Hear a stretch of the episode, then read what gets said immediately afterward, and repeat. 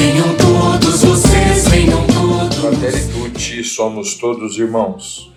Vamos iniciar a nossa leitura do capítulo 2, Um Estranho no Ninho.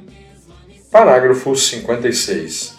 Tudo que mencionei no capítulo anterior não deve ser lido como uma descrição asséptica da realidade, pois as alegrias e as esperanças, as tristezas e as angústias dos homens de hoje, sobretudo dos pobres e de todos aqueles que sofrem, são também as alegrias e as esperanças, as tristezas e as angústias dos discípulos de Cristo, e nada existe de verdadeiramente humano que não encontre eco no seu coração com a intenção de procurar uma luz no meio do que estamos vivendo e antes de propor algumas linhas de ação, quero dedicar um capítulo a uma parábola narrada por Jesus Cristo há dois mil anos.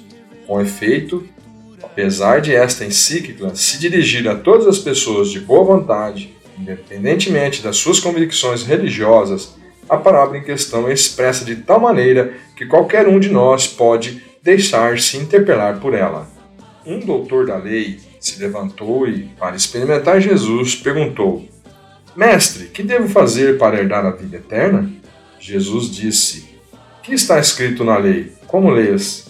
Ele respondeu: Amarás o Senhor, teu Deus, de todo o teu coração, com toda a tua alma, com toda a tua força e com todo o teu entendimento, e a teu próximo como a ti mesmo. Jesus lhe disse: Respondeste corretamente. Faze isso e viverás.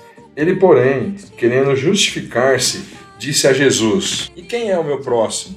Jesus retornou: Certo homem descia de Jerusalém para Jericó e caiu nas mãos de assaltantes, que lhe arrancaram tudo, espancaram-no e foram embora, deixando-o meio morto. Por acaso, descia por aquele caminho um sacerdote. Mas ao ver o homem, passou longe, assim também um levita chegou ao lugar, viu o homem e seguiu adiante pelo outro lado.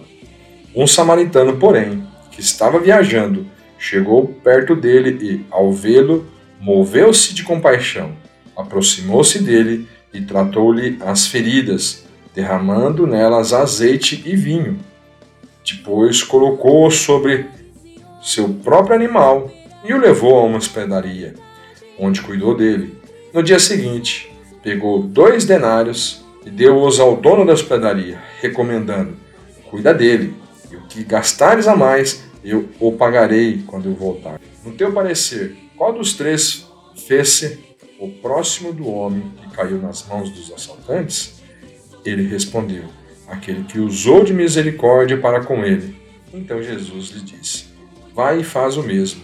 Lucas 10, 25 37 próximos parágrafos, de 57 ao 62.